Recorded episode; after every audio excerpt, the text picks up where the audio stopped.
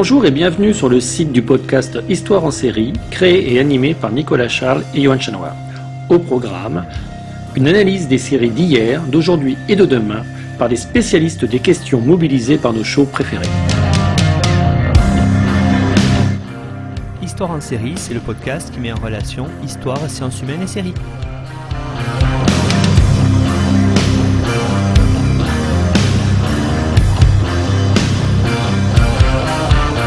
Bonjour à tous, bienvenue dans l'épisode numéro 73 d'Histoire en série où je reçois aujourd'hui Rina Cohen. Bonjour Rina. Bonjour.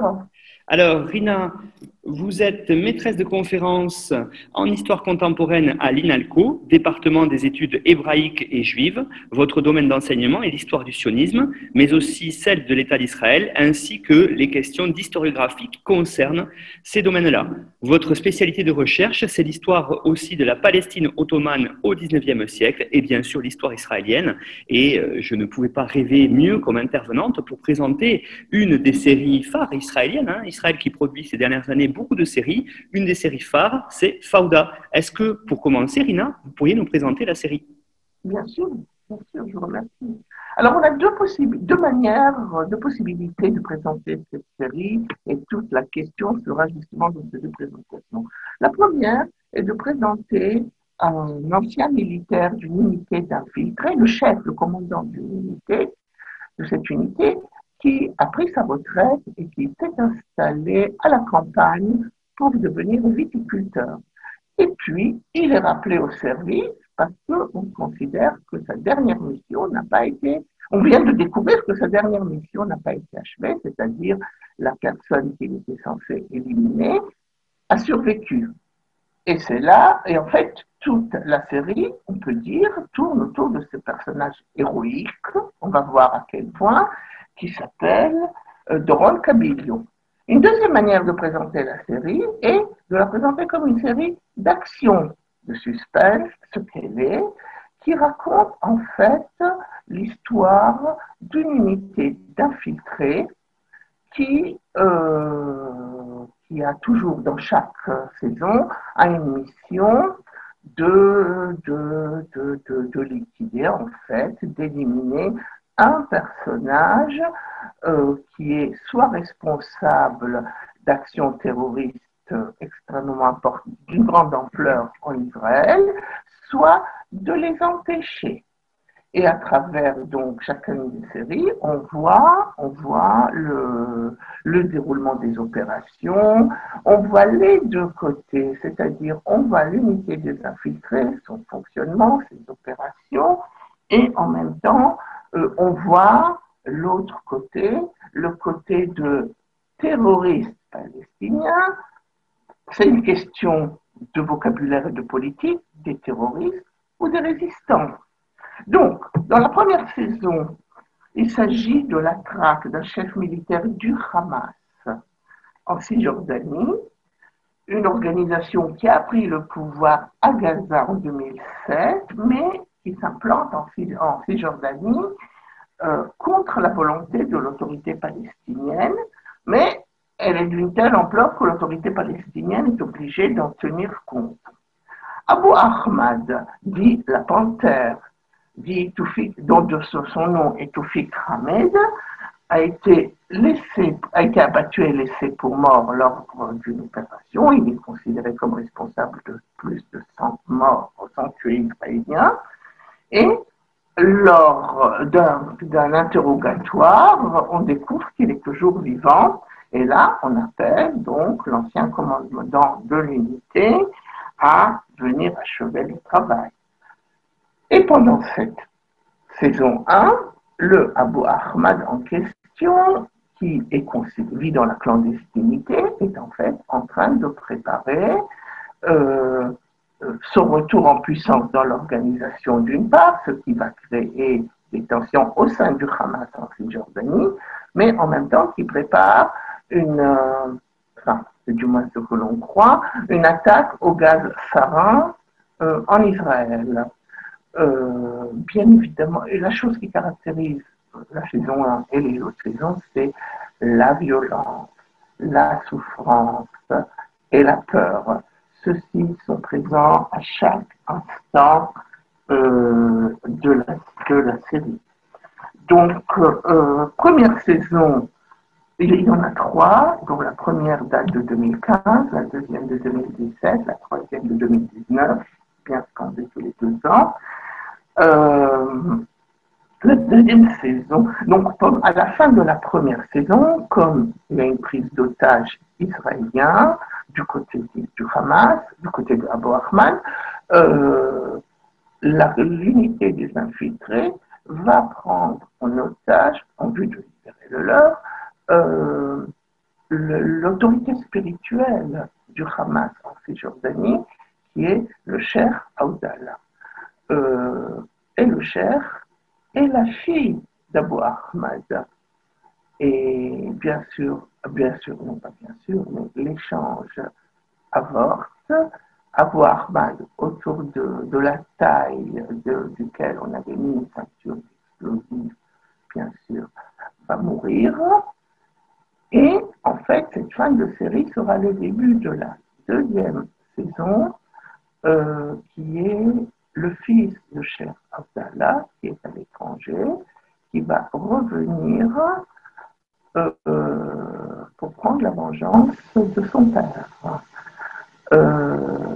or, Nidal, de son prénom, euh, qui s'attribue le titre de Taïf el-Makdassi, le arabisant. C'est lié, lié à la question religieuse. Euh, va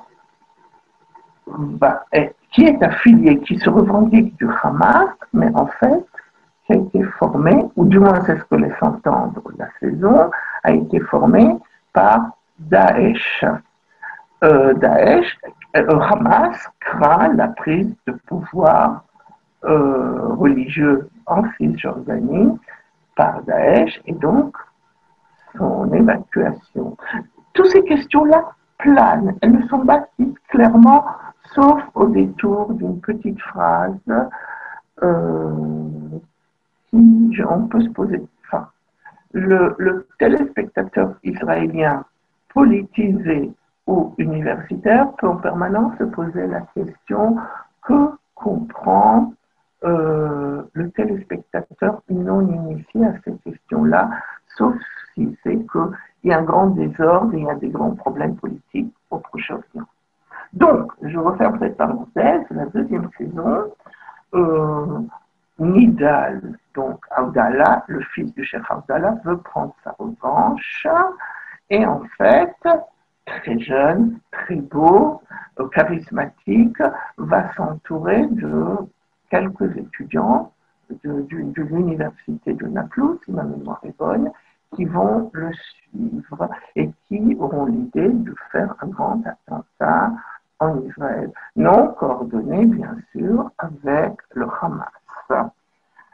Euh,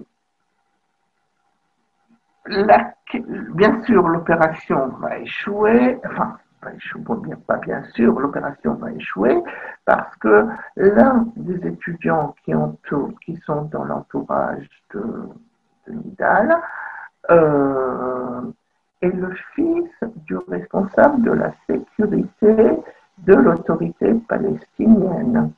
Et ce sont les services secrets, donc des infiltrés israéliens, on va y revenir sur cette structure, euh, collaborent et échangent des informations avec, avec leur équivalent côté palestinien, et c'est eux qui ont fait, euh, préviennent Abu Maher, donc le responsable, que son fils est dans le groupe de Nidal, Nidal Audala. Donc, sous, le questionnaire et dans toute une dynamique familiale entre le chef des services et son, fils, euh, l'opération est révélée et, euh, et, va échouer. Et bien sûr, ce sont les Israéliens euh, qui vont avoir gain de cause. ce qui est très intéressant, c'est que euh, je, prends ces deux épisodes à part par rapport à la troisième qui se déroule à Gaza. et du coup à des tas d'autres données et éléments euh, dont il faut tenir compte. Quand on, regarde, quand on commence à regarder cette série, a priori, on voit tout de suite les deux Israéliens, Israéliens l'unité des infiltrés et l'organisation du Hamas mises face à face, côte à côte, à égalité. Euh, des deux côtés, nous avons des gens, des personnages engagés dans la cause. Notre héros côté israélien est bien sûr Doron Cabello, euh, qui, ne sera, pas longtemps viticulteur, ne le sera plus en fait après la première séquence.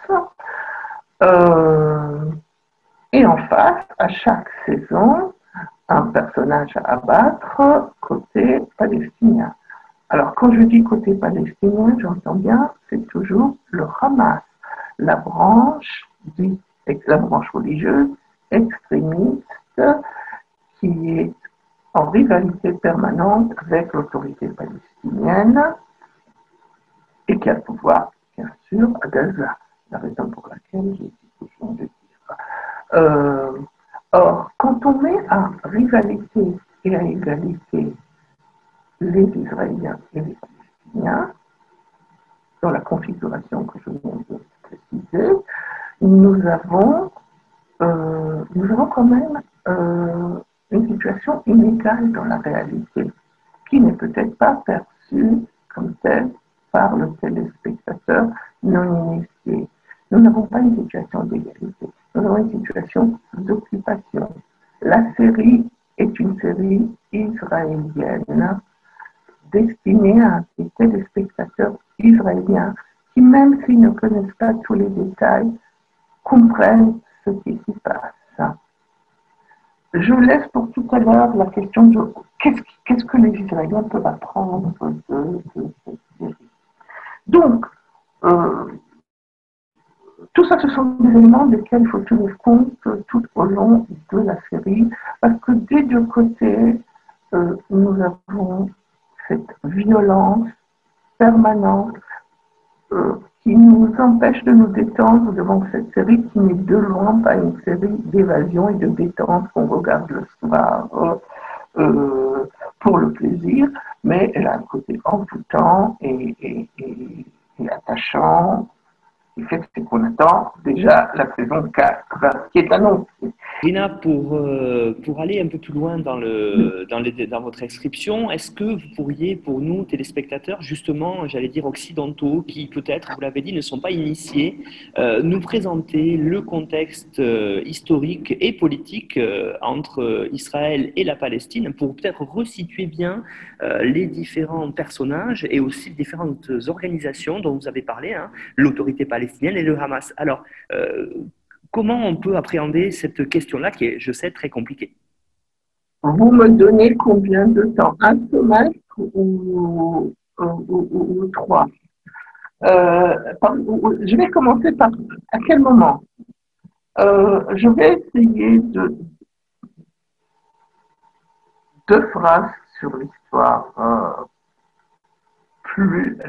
plus éloignée. Comme vous le savez, l'État d'Israël est fondé en 1948, euh, décidé par une, résolution de l'Assemblée générale de l'ONU qui date de six mois plus tôt. Qui, cette résolution parle d'un partage de la Palestine de deux États euh, avec un tracé de cartes. Euh, L'État d'Israël a été autoproclamé, a été créé, et l'État de Palestine ne l'a pas été ce qui est considéré par l'indépendance et la création de l'État d'Israël est la Nakba palestinienne. Nous avons deux récits différents. Deux récits, et comme vous avez mentionné, les questions d'historiographie sont ma préoccupation, qui sont très importantes à comprendre. ce qui est important à retenir pour, notre, pour rapide, la rapide présentation que je fais, c'est que euh, avec la création de l'État d'Israël en guerre, en condition de guerre. Euh, la population palestinienne va être chassée de certains endroits, va fuir dans d'autres, et il y aura beaucoup, beaucoup, bien sûr, de morts au combat. La population, sur les si vous voulez, sur les 1,8 million habitants de la Palestine mandataire, c'est-à-dire avant 48, nous avons 650 000 juifs et le reste sont des Arabes. Euh, au lendemain de la guerre, nous avons toujours les 650 000 juifs et il nous reste 150 000 arabes. Ce sont des chiffres acceptés par tout le monde.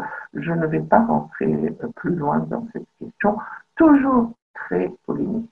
Mais la population arabe de Palestine va être amenée à s'installer en Cisjordanie et en Jordanie dans des camps, pour la majorité, dans des camps de réfugiés. En 67, avec la guerre de 67, Israël va occuper la Cisjordanie et la bande de Gaza et va, reprendre sous son autorité militaire d'abord toute la Cisjordanie. Je parle que de la Cisjordanie, je ne, je ne, fais pas abstraction de Gaza, mais ça ne sera plus simple, ça sera plus vite. Euh, donc nous allons avoir, nous avons toujours les camps de réfugiés en Cisjordanie, une partie des habitants de ces camps vont fuir à nouveau en 67 vers la Jordanie, mais les camps vont rester là, dont le camp de Daharia, où, commence la saison 3 de, de, de la série. Euh, où, Bachar s'apprête à devenir euh, euh, euh, boxeur. Pour faire vite, le régime, donc la Cisjordanie est sous régime, sous le régime militaire. Le processus de paix entamé à petite voix à la fin des années 70 et surtout dans les années 80 va donner lieu, va donner lieu aux accords d'Oslo considérés comme des traités de paix fait des accords d'Oslo euh, conclus en 93 puis signés en 95 à la Maison Blanche sont en fait un accord de principe entre Israël et l'OLP qui représente les Palestiniens. Euh, quand je dis les Palestiniens, ça aussi c'est un terme relativement vague parce que nous avons les Palestiniens d'Israël. C'est le terme qu'utilise de plus en plus la population arabe israéliens, puisqu'ils se sentent partie de, la population palestinienne. Donc, différentes étapes de cet accord euh, la reconnaissance, l'abandon du terrorisme, euh, le retrait d'Israël d'une partie des territoires et la création de l'autorité palestinienne pour une période de cinq ans. Je parle de décidé en 95. Donc, et il est décidé qu'après le retrait israélien, tous les pouvoirs concernant l'éducation, la culture, la santé euh, euh, seront dans les mains de l'autorité palestinienne et qu'il y aura une création d'une police palestinienne. Et Israël reste responsable de toute la question de euh, sécurité. Et du coup, est aussi responsable de la sécurité des Israéliens qui vivent dans la région, c'est-à-dire les colons. Et il est décidé que trois ans plus tard, un traité permanent sera signé. Il le sera en 1995, un mois avant l'assassinat du Premier ministre Yitzhak Rabin. Ce qui est décidé, et c'est là où on arrive à notre histoire, que la Cisjordanie va être divisée en trois zones. Les cartes se trouvent un peu partout en ligne. La zone ABC, euh, euh, dans l'une, c'est le pouvoir, c'est l'autorité palestinienne qui, contrôle tout. Euh, la zone B, c'est la zone contrôlée par les deux, bien sûr, la question de la sécurité israélienne. Et la zone C est contrôlée entièrement par Israël. dans les déclarations du Trak Rabin avant son assassinat, le but des accords était empêcher, Israël de devenir un État binational, c'est-à-dire euh, où la, majorité de la population soit arabe, euh, vu, le taux de natalité, etc. Un autre, puisque Rabin a une, opposition d'ailleurs, on l'a bien compris par son assassinat, de, la droite israélienne. Donc reste la question donc, de Jérusalem, l'unité de Jérusalem, Israël du point de vue israélien, Jérusalem a été unifiée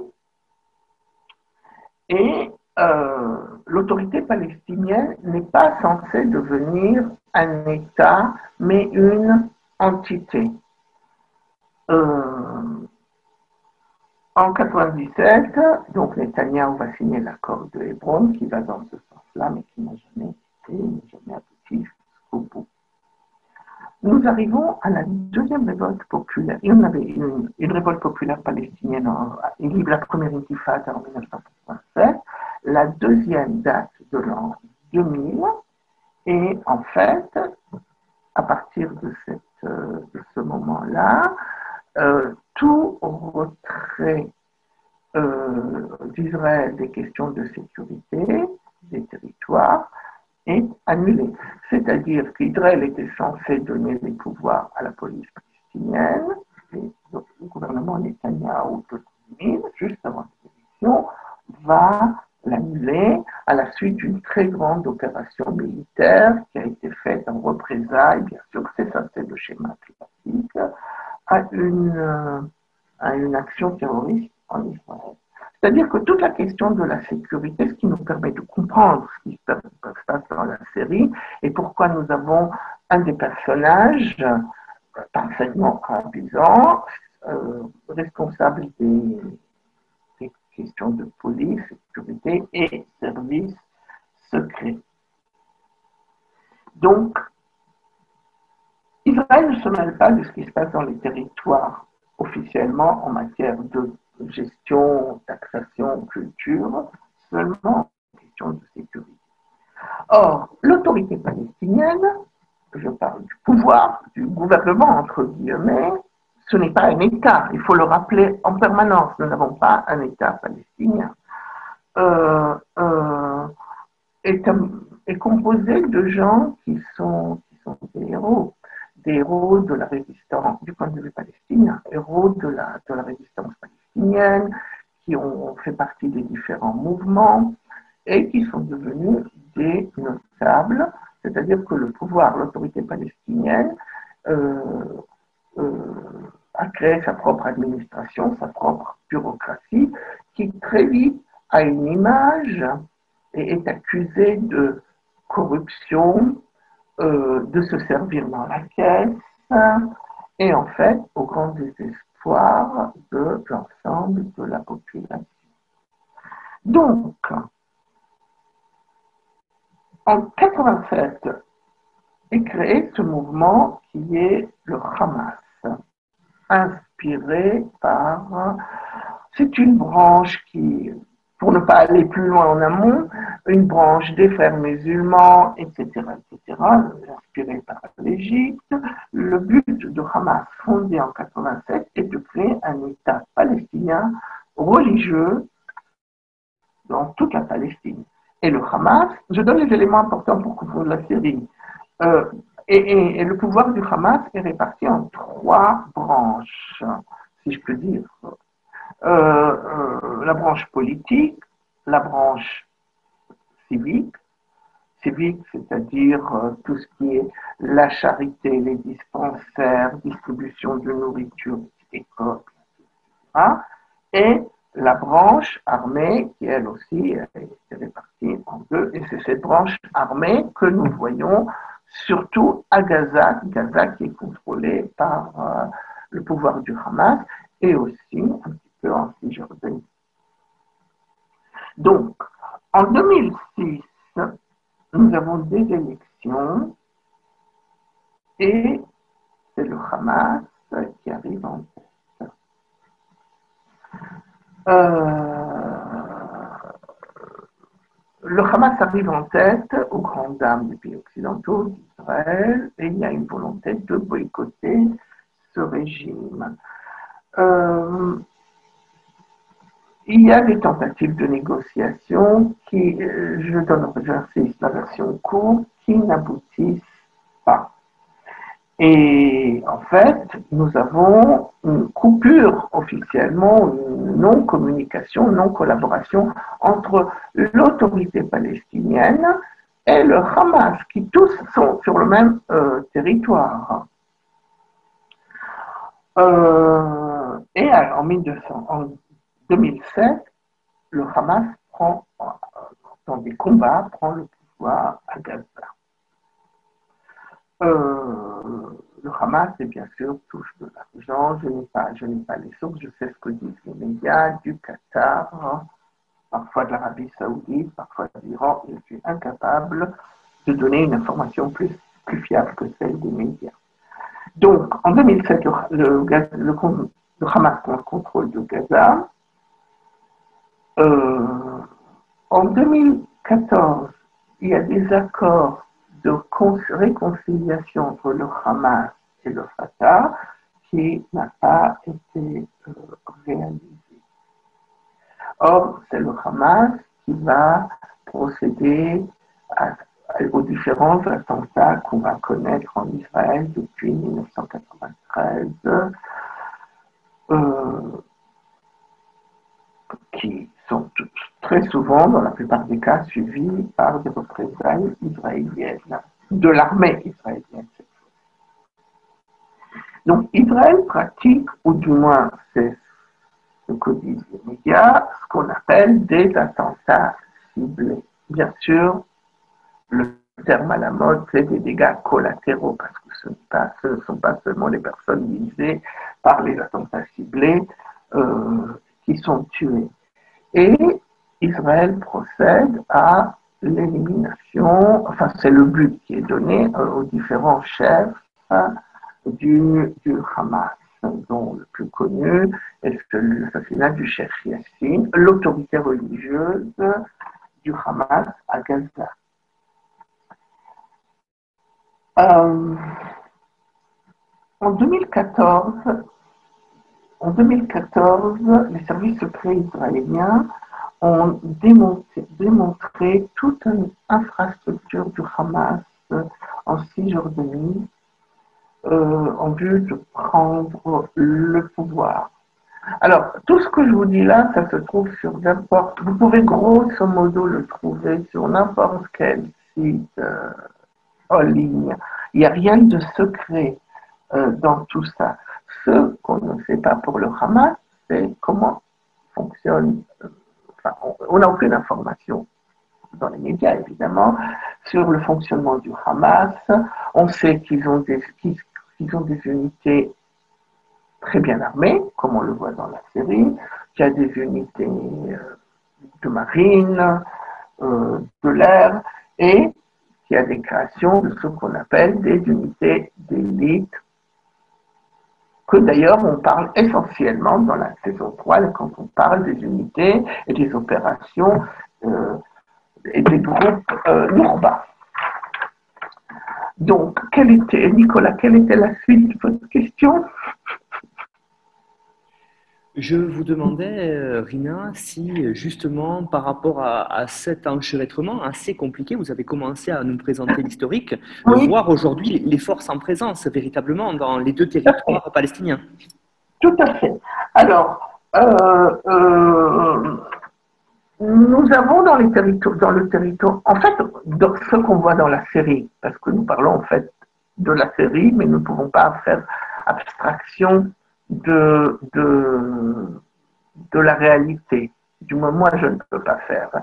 Euh, nous avons l'autorité palestinienne qui, qui, est à peu près, à peu près, plus ou moins, certaines fonctions du gouvernement, comme je viens de l'expliquer.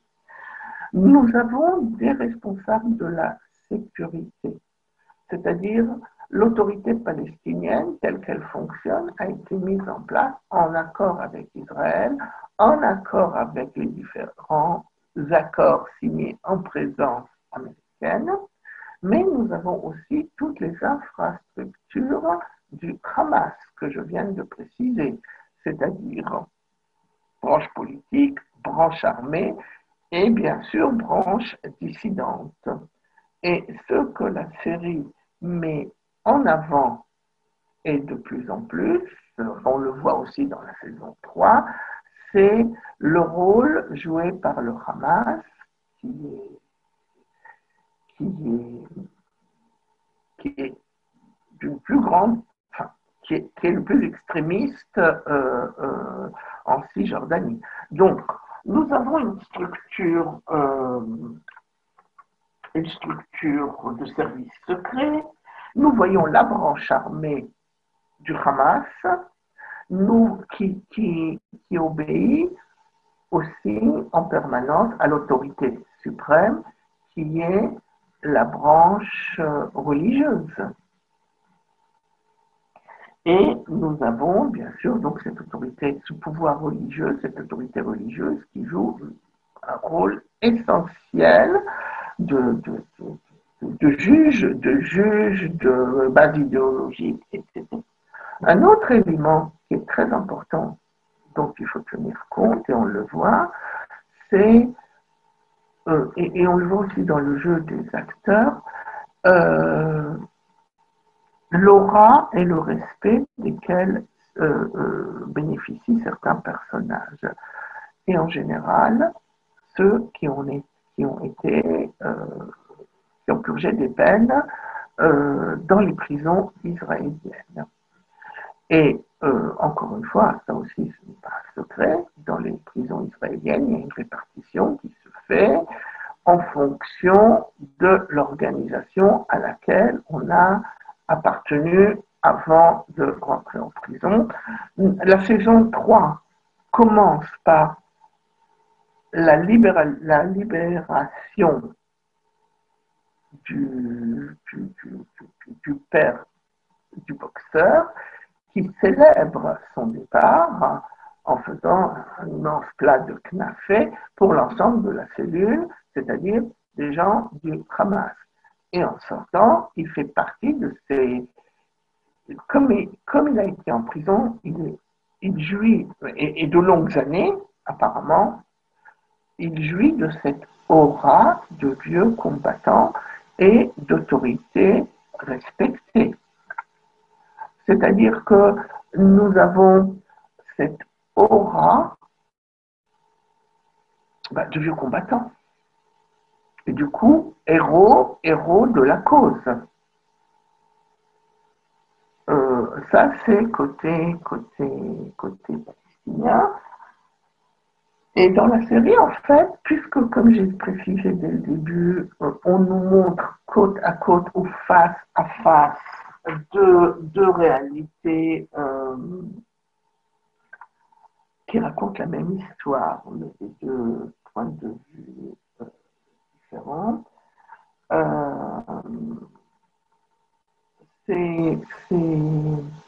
nous avons la structure israélienne. Qu'est-ce que nous voyons côté israélien? Nous voyons en miroir. À un moment, en saison 2, si ma mémoire est bonne, nous voyons l'intervention du ministre de la Défense qui a mis ou qui a fait des opérations avec le responsable de l'unité des infiltrés. Nous, voyons les unités militaires sur le terrain qui collaborent avec, avec l'unité des infiltrés. Euh, nous voyons l'unité, enfin, c'est pas dit, mais les Israéliens connaissent les unités cyber euh, qui sont là euh, dans la collaboration et le coordonnateur des relations et des, et des actions dans les territoires. C'est-à-dire que tout se passe dans les territoires. Nous avons quasiment que très peu de séquences qui se déroulent en Israël et toutes se déroulent dans un milieu fermé, personnel. Nous avons deux seules séquences qui se déroulent ouvertement. C'est en saison 1, euh, quand Amal, euh, la mariée, qui a perdu son mari au moment du mariage, encore une fois, dégâts collatéraux quand, quand l'unité d'infiltrés voulait tuer la panthère, et elle décide qu'elle va faire une opération suicide. On laisse entendre que c'était la vive, mais c'est en fait dans un bar branché. Et comme elle arrive avec le visage défait au bar, il est tout à fait normal que la barman lui dise Est-ce que quelqu'un t'a fait du mal? Puisque ces questions-là sont les questions du genre sont très présentes dans les débats publics israéliens. Donc, le bar branché est un Israël qu'on voit. Et la deuxième séquence, et la dernière, c'est quand Abu Maher, le chef des autorités, le responsable de la sécurité de l'autorité palestinienne, emmène son fils dans un café au bord de la mer à Tel Aviv, c'est clair, pour essayer de lui montrer que même s'il va s'attaquer à Israël, il ne pourra pas détruire Israël.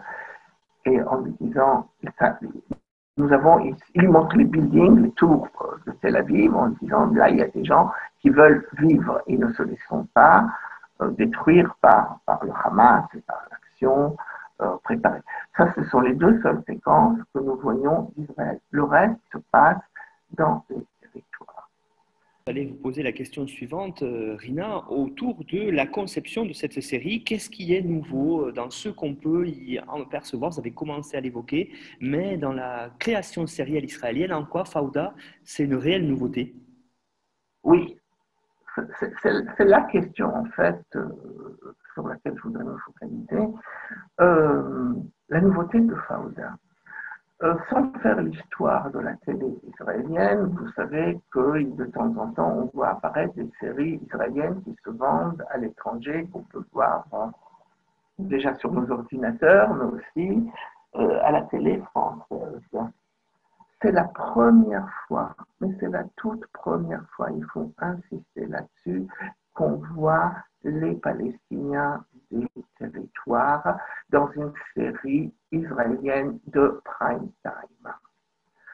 Euh, en Israël, euh, en Israël même, hein, je parle du territoire israélien hormis la Cisjordanie, nous avons 2 millions, grosso modo 2 millions, 20% de la population, 2 millions d'Arabes, des Palestiniens d'Israël, qui, que, et sur eux, il y a eu, il y a quelques années, une seule série. Je parle de série de prime time, je ne parle pas du créneau des émissions arabes. Une série humoristique très bien faite, très populaire, qui s'appelait Travail arabe et euh, où on parlait hébreu arabe comme mélangé comme, comme ça se passe en Israël. Donc, cette série, je parle de Fauda, c'est la première série où on voit des Palestiniens en Israël. C'est-à-dire que nous avons des Israéliens qui n'ont jamais, jamais vu des Palestiniens des territoires. Il faut penser que cette série est d'abord, bien sûr, le succès, et on, pourrait en parler de la réception éventuellement, mais cette série est d'abord destinée au public israélien qui ne connaît pas. Euh, euh, et, d'ailleurs, les, concepteurs en sont surpris, ont été surpris, disent-ils, je peux dire. Donc, c'est une série d'abord sur le conflit israélo-palestinien. Et en tant que tel, le conflit est toujours difficile à regarder. Alors, je dis la phrase et je dis le contraire. Et en même temps, le conflit est totalement absent de cette série. Euh, c'est la première fois que les Israéliens rentrent dans le territoire, dans le mode de vie euh, de Palestine. Et la série, en fait, révèle euh, de ce qu'on connaît. C'est-à-dire, on voit des reportages. Effectivement, la série est filmée partiellement comme, comme, un reportage d'apparence, quand on regarde la série en non-initié, comme j'ai dit tout à l'heure, euh, nous avons une série qui montre les deux côtés. Les deux côtés à pied d'égalité. Euh, j'ai dit, comme j'ai dit tout à l'heure, il n'y a pas de réelle symétrie. Nous avons une focalisation sur des gens qui, quelque part, ont une idéologie, bien sûr, État, État islamique. Euh, euh, de l'autre côté, euh, c'est notre pays, on l'aime, il y a une cohésion. Il y a aussi une question très intéressante qui est la cohésion et l'unité que les Israéliens affichent et qui là, d'une certaine manière, montre, je ne dirais pas qu'elle vole aux éclats, mais on voit des failles. Donc, nous avons des héros deux héros, un héros de chaque, un héros de chaque côté. Et euh, au fur et à mesure qu'on avance, on voit que c'est en fait des combats du, entre guillemets, le lonesome cowboy face à l'autre. Des gens qui commencent comme, euh, comme des combattants, et puis ils se focalisent sur leur but.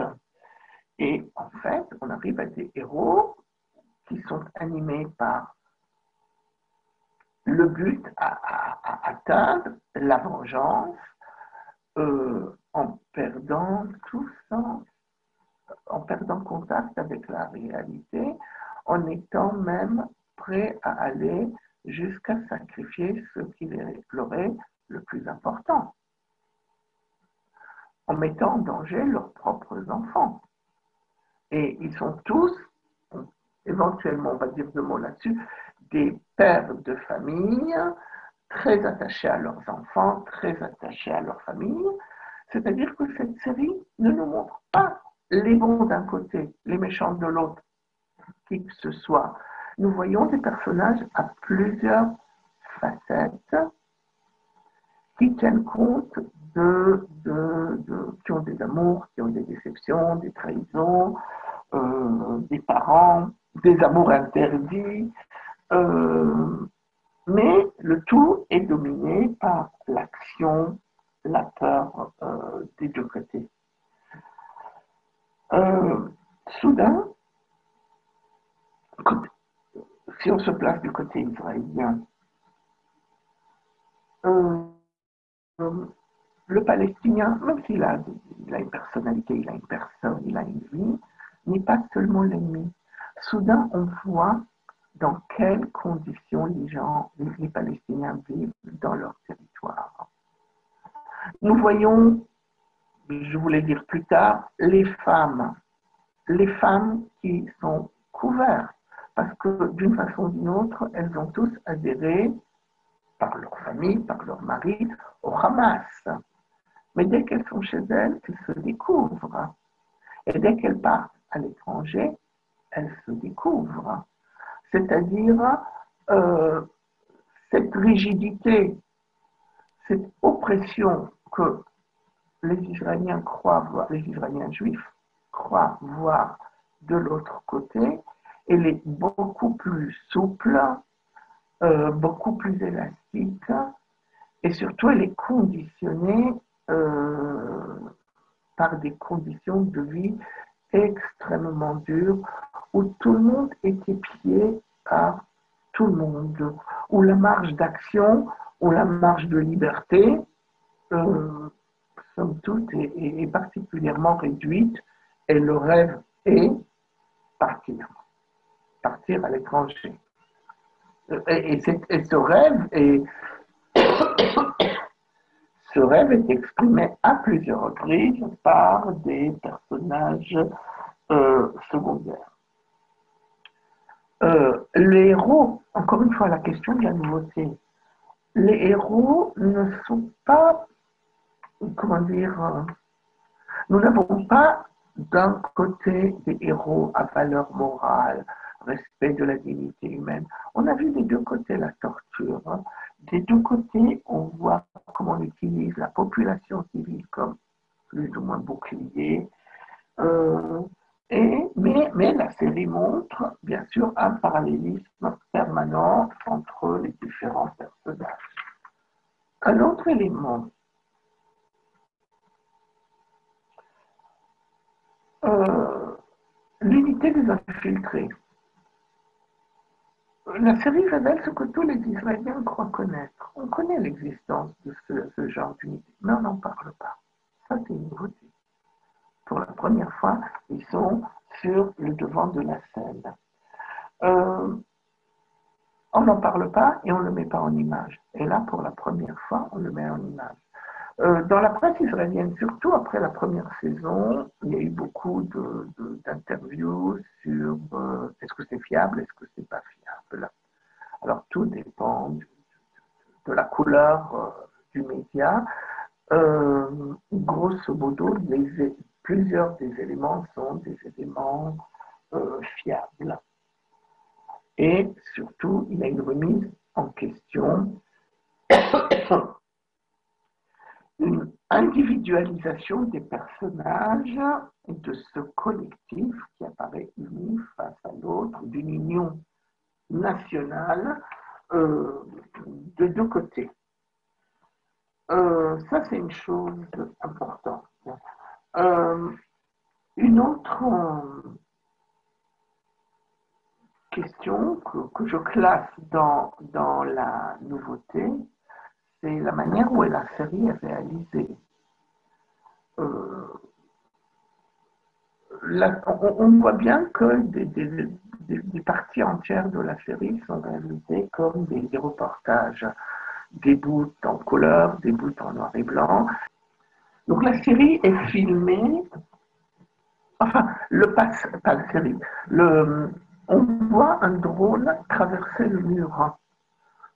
Et quand le drone traverse le mur, il traverse toujours d'Israël vers la Cisjordanie, euh, euh, l'image est donnée en noir et blanc, comme l'image informatique de, des unités de, cyber dans leurs locaux. Et nous avons toujours un sous-titre, un titre qui nous dit quel est l'endroit où il se situe et quelle est sa fonction? Dans la série 3, par exemple, on nous montre le camp, on nous montre un, bâtiment, on nous dit que c'est le QG du Hamas et on nous dit exactement où cela se trouve. Je suis incapable de vous dire si c'est vrai ou pas, mais ça donne un sentiment de fiabilité euh, quant à la série. Donc il y a ce jeu de noir et blanc, euh, côté de parler d'unité, d'unité secrète, et en fait, on connaît. On a l'impression d'aller dans un terrain qu'on connaît, même si on ne l'a jamais vu. Et soudain, cette vie dans les territoires devient une réalité euh, pour les Israéliens. Euh, que voit que voit le téléspectateur non initié il voit, comme je l'ai suggéré déjà, un combat entre deux bandes de mafieux. Euh, pour le, téléspectateur israélien, le conflit est l'éléphant blanc qui est toujours dans la salle. Et ça, c'est extrêmement c'est très intéressant votre présentation là-dessus sur les nouveautés et comme c'est nouveau, comment cette série a été reçue en Israël et aussi peut-être euh, à une échelle plus large, internationale, puisqu'elle est sur Netflix et elle fait partie des séries qui sont euh, euh, parmi les mieux diffusées sur Netflix aussi. Alors qu'est-ce qu'on peut dire là-dessus sur la réception, Rina? Oui, très très important.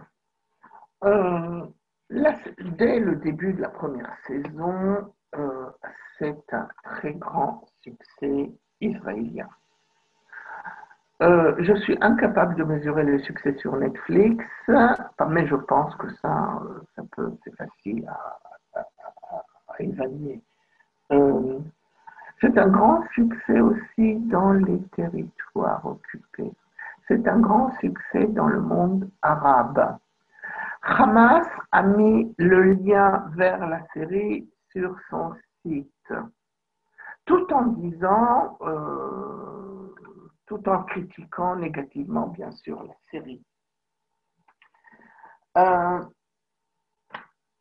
une des choses qui est très importante, c'est que euh, la série, quand on la regarde, je suppose, enfin, je ne suppose pas, évident, je pense qu'il y a un côté curiosité qui apparaît dans le monde arabe pour voir comment ça fonctionne, comment, comment ces infiltrés fonctionnent en Israël. Et c'est peut-être ça euh, qui fait le succès, le succès, euh, euh, chez eux.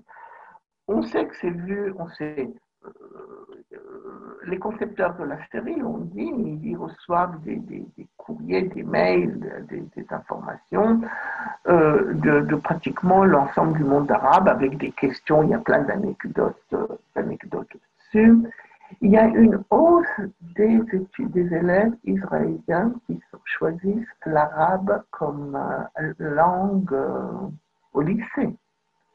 En revanche, contrairement à d'autres séries sont diffusées, qui sont diffusées sur Apple TV et sur Netflix, où il est question de services secrets, euh, nous n'avons pas d'informations s'il y a une hausse dans, dans, dans, les demandes d'adhésion euh, à, à, à, ces, à, ces, services.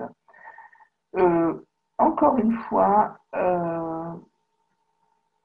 c'est une grande curiosité aussi côté israélien de découvrir, comme je viens d'anticiper de, tout à l'heure, euh, la réussite en Israël. C'est vraiment la série dont on attendait la deuxième saison, la troisième saison. Elle a été retardée à cause du confinement. Euh, je pense que c'est aussi le cas pour, euh, pour la quatrième. un exemple Un exemple d'attitude israélienne, euh, euh,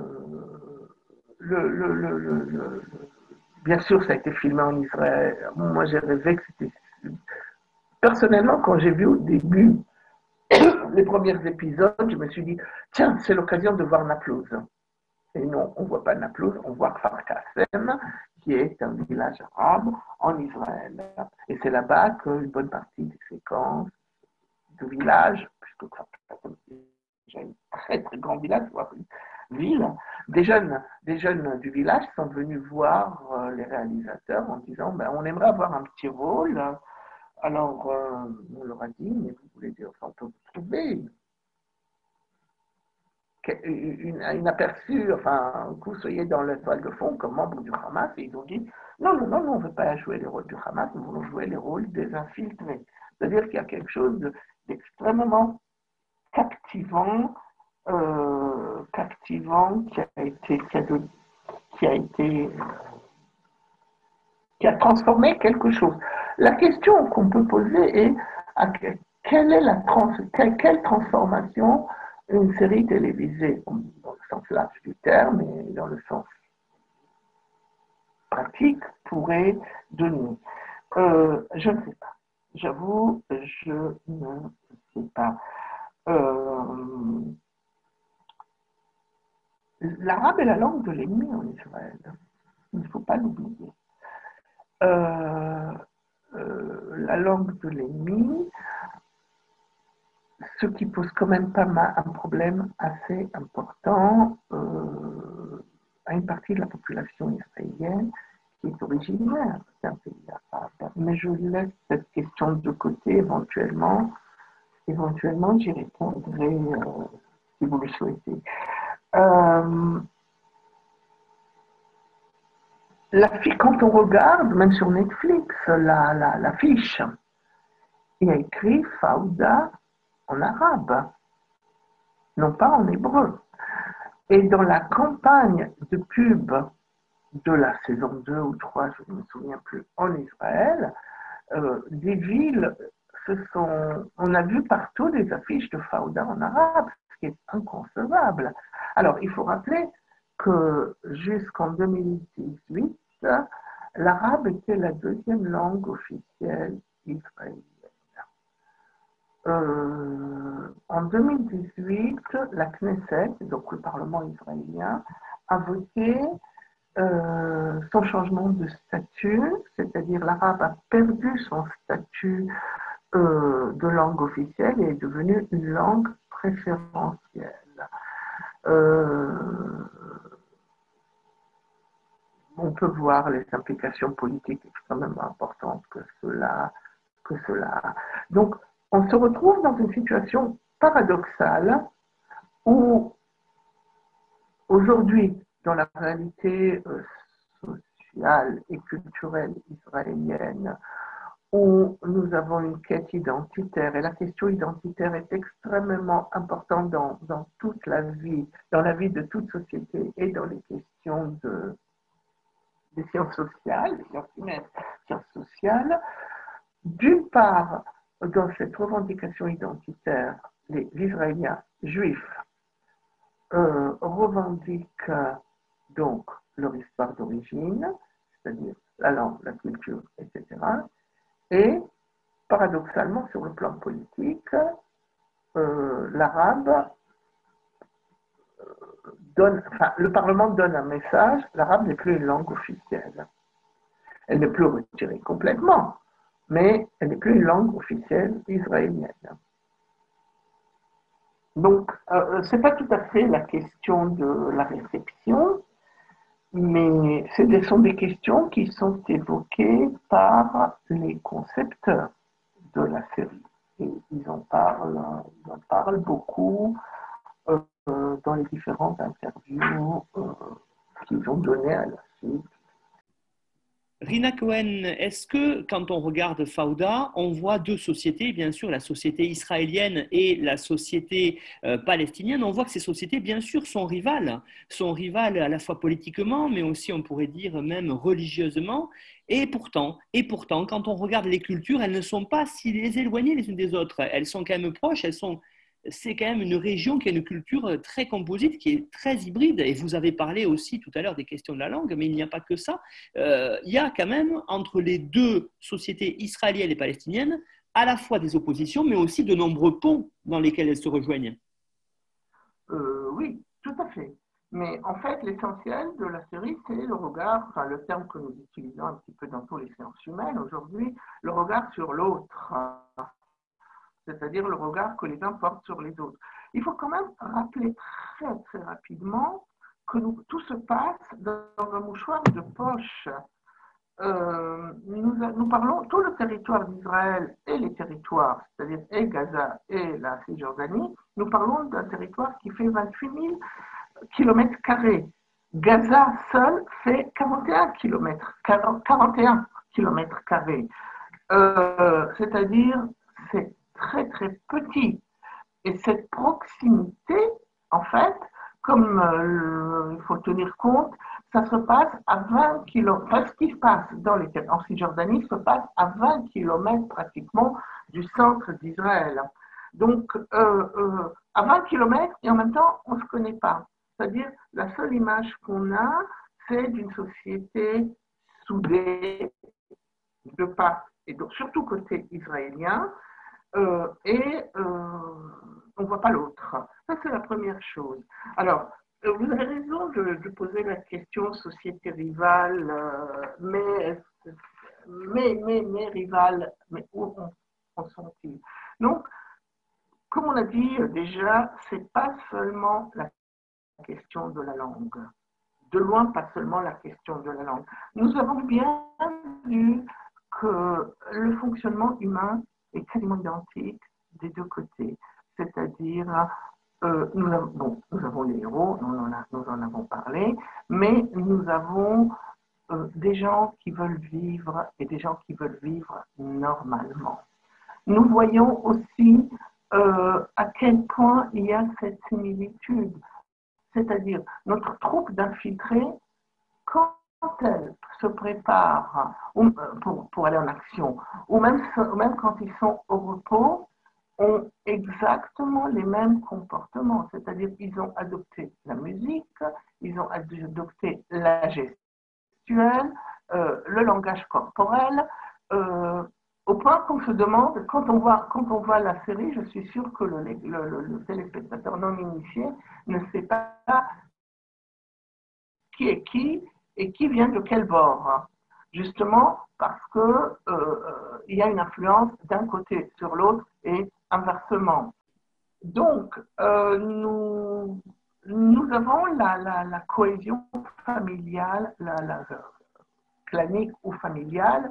D'un côté, nous avons, côté palestinien, nous avons euh, la famille au complet, nous avons la référence au clan, nous le voyons beaucoup euh, à Gaza, à la troisième, euh, saison, quand un, compatriote, un, collègue de cellule de Jihad Hamdan, qui lui dit Viens vivre à Gaza, tu seras sous la protection de mon clan. Lui-même n'est pas Hamas, apparemment, mais il a un clan, un clan important à Gaza, et il veut, il veut, il veut accueillir donc euh, euh, Jihad Hamdan et son fils, Bachar, dans le clan. Euh, ma maison est ta maison, quoi. Euh, ne cherchons pas d'où ça vient, hein, culture du désert, etc. Mais il y a ce côté, euh, euh, d'une part, la famille, d'autre part, le contrôle social. De l'autre côté, nous avons bien sûr plus ou moins les familles, mais nous avons aussi ceux qui jouent un rôle de, de solidarité familiale, euh, ce que moi j'appellerais la solidarité, la fraternité des combattants. Euh, l'unité fonctionne comme une famille. On se serre les coudes dans les moments difficiles, surtout. Euh, nous voyons des deux côtés une préoccupation, enfin, la face humaine des, infiltrés, des terroristes, enfin, tout dépend. Je, ne pèse pas mes mots ici la préoccupation des enfants. Le grand chef qui fait peur, celui qui coordonne l'action les, israélienne dans les territoires, Ayoub, Abou Ayoub, en permanence appelle ses fils pour vérifier qu'ils ont mangé. Euh, et on le voit à plusieurs reprises avec d'autres euh, personnages qui sont, pères de famille. Et la saison 1 commence pratiquement avec le chantage on s'adresse à un ancien prisonnier, euh, Ali, je pense qu'il s'appelle, euh, qui, sort de prison, qui a une fille malade, et on lui dit viens, la soigner en Israël. Il a dit non, non, non, on a tout ce qu'il faut là. Et là, toujours le même personnage, Abou Ayoub, qui dit mais tu as une fille, moi j'ai cinq enfants, si quelqu'un ferait quelque chose à ma, je ferais tout pour mes enfants. Et c'est là qu'il lâche, qu'il se met à collaborer. Euh, donc, euh, ce sont des choses, c'est-à-dire on voit vraiment un côté totalement humain qu'on pourrait dans n'importe quelle société, et certainement pas ce côté humain de part et d'autre. et, en fait, on a plusieurs moments, je, n'ai pas le temps de les déballer ici, de tendresse avec les, les, les, entre, avec des personnages des deux côtés. Euh, un moment, un moment enfin fascinant, non, mais un moment important, au début de la troisième saison, euh, Jihad Hamdan se prépare à sortir en prison et il célèbre ça avec, ses, ses camarades de cellule. Il prépare une pâtisserie, le café, et il invite le gardien de prison à partager avec eux et ils se saluent et ils s'embrassent. C'est-à-dire que le côté humain perce tout. Et en même temps, encore une fois, on reste, c'est-à-dire qu'il y a des points de jonction, il y a des points de rencontre, mais on n'oublie pas qu'on est des ennemis. C'est pour faire donner la version euh, courte.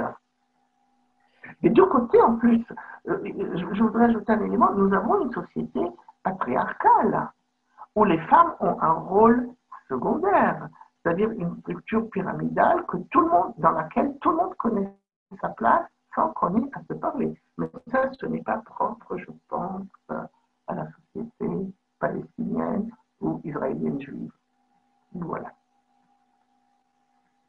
Et maintenant, Rina, qu'est-ce qu'on pourrait dire véritablement sur euh, ce qui est les personnages, euh, surtout les Israéliens? Est-ce qu'ils sont représentatifs véritablement de la société?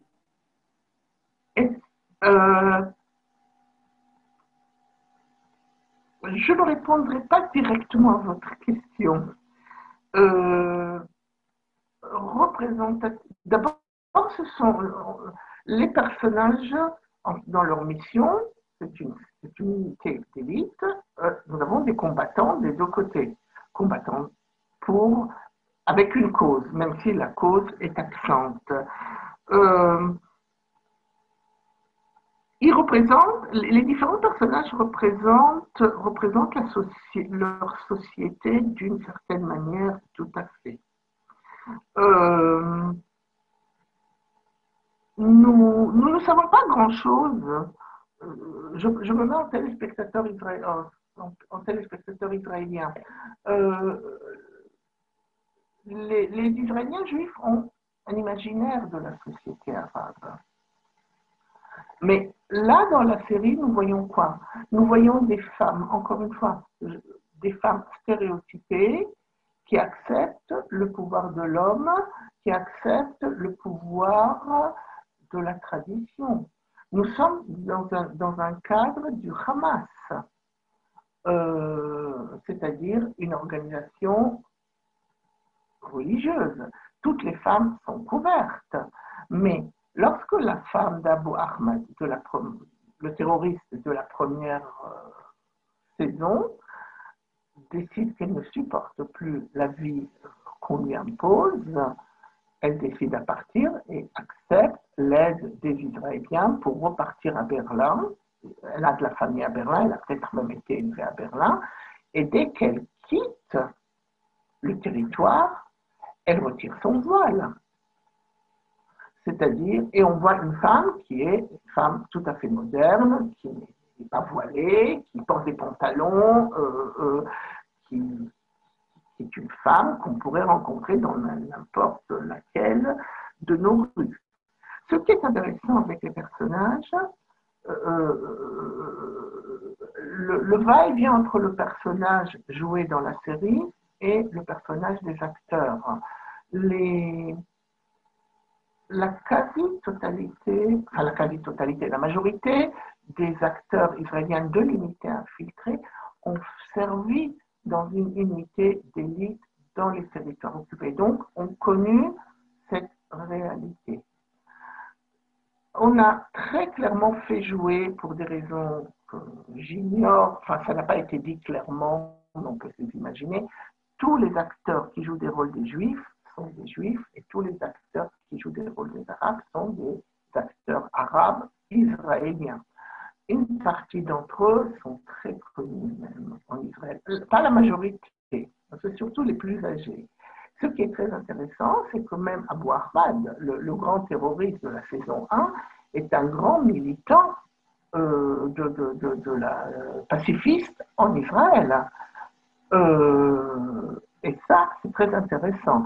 Euh, en tant qu'acteur, ils côtoient totalement la, société, la société juive et, font partie bon, ben, d'une élite intellectuelle euh, euh, du monde du cinéma israélien. Ils, sont tous, y compris, y compris l'actrice française franco-libanaise, je pense, Laetitia Haïdou, qu'on connaît en France de plusieurs films qu'elle joue en France. Elle, elle dit clairement euh, Je n'aurais pas pu participer dans un film, dans un série qui ne faisait pas la promotion de la rencontre et, de l'entente et de la coopération euh, israélo-palestinienne. Mais Doron a été dans ce genre d'unité après son service militaire, c'est-à-dire qu'il a euh, militaire de métier. Sagui, le dernier arrivé, lui aussi il dit, j'ai été commandant à l'armée. Euh, c'est pas tous les acteurs, mais une bonne partie d'entre eux. Euh, et ça, euh, c'est très intéressant. Un autre élément qui s'ajoute à ça, et j'élargis votre question, c'est les concepteurs de la série, qui sont Avis Asrarov, qui est un journaliste spécialiste des questions des territoires, et aura celui qui joue Doron. Et les deux ont tenu vraiment énormément d'interviews dans lesquelles ils disent euh, euh, nous connaissons que l'aspect héroïque des combattants, mais ces, héros, ces, mêmes personnages ont aussi leur traumatisme. Euh, et de l'autre côté, Gaza et la Cisjordanie sont un monde entier de culture, de tradition, de langue, etc., etc., que le public israélien ne connaît pas. Ils tiennent à peu près le même discours. Et en fait, ça ne se passe pas de l'autre côté des sept montagnes, ça se passe à 20 minutes de Tel Aviv. En même temps, les deux insistent sur le fait que la série, alors ça chacun de nous interprète comme il veut, n'est pas politique. Elle n'essaye pas d'être pédagogique, elle n'essaye pas de transmettre des valeurs. Tout simplement, nous avions envie de montrer à quel point la réalité est complexe. Et puis, qu'est-ce qu'on peut dire euh, pour tout ce qui est, Rina, au niveau de l'amour, par exemple, parce que c'est quand même présent dans Fauda Bien sûr. Alors, tous les amours sont des amours malheureux. Nous avons une grande histoire d'amour qu'on sait dès le début qu'elle ne peut pas se terminer bien. L'amour entre Doron, le héros, et la, la médecin palestinienne. Euh, qui est un amour passionnel et qui, bien sûr, se termine. C'est un amour auquel on a envie d'adhérer, euh, on a envie que ça se passe bien. Elle est très belle, c'est un bel amour, mais ça ne, ça, ça se termine par la mort, par la mort, bien sûr. Mais ce n'est pas que cet amour qui se termine par la mort, c'est quand on voit toutes les histoires d'amour dans la série, y compris, y compris en Israël, euh, euh, toutes les femmes, enfin toutes les femmes, elles sont toutes en fait, ne supportent plus cette vie de danger et de peur permanente. Et en fait, pratiquement toutes, pas toutes, hein, mais presque toutes, abandonnent leurs hommes parce que cette vie leur est insupportable. Euh, un autre amour qui se termine mal dans la troisième saison, qui est un peu différent, c'est Bachar le héros, le héros naïf du début qui finit par, devenir terroriste et qui permet son personnage et l'évolution du personnage et de, et de la série de la saison 3 nous permet de voir comment il est facile de devenir terroriste. Comment un jeune homme qui, ne rêve que de devenir un grand boxeur, finalement, est, victime des circonstances de la vie qu'il mène.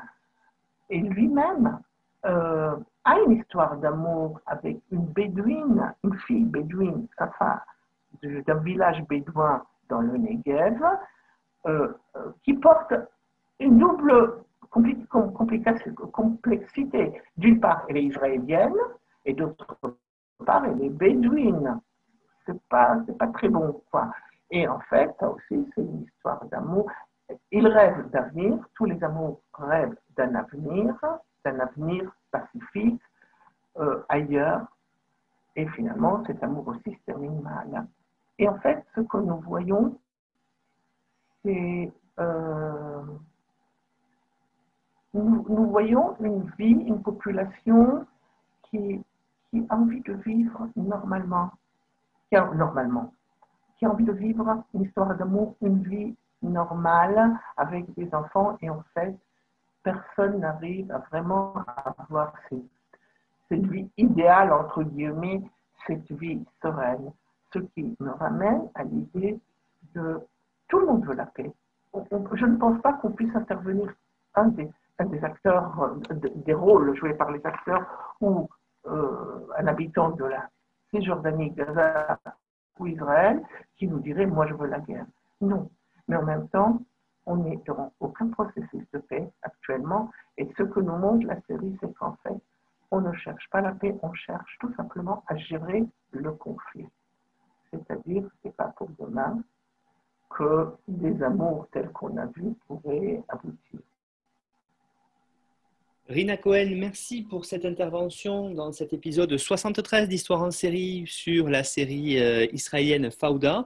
Vous avez donné une petite bibliographie indicative qui permettra, comme toujours, aux, auditeurs et aux auditrices d'aller un peu plus loin et de bien comprendre, surtout dans ce cadre-là qui est assez complexe, et vous l'avez bien montré tout au long de l'émission. Alors, on rappelle aussi que euh, notre partenaire nonfiction.fr rediffuse un résumé des émissions avec les liens pour aller les écouter. Et puis, Rina, j'espère qu'on pourra peut-être se retrouver pour une nouvelle série israélienne bientôt, parce qu'effectivement, Israël, hein, il y avait eu un reportage il y a quelques temps, terre de séries, beaucoup de séries parlent d'Israël, parlent de la Palestine et parlent de ce conflit, vous l'avez dit, qui est qui s'éternise. Et ça, c'est aussi intéressant pour nous en Occident de comprendre tout cela. Merci Rina, et puis à bientôt. À bientôt, au revoir.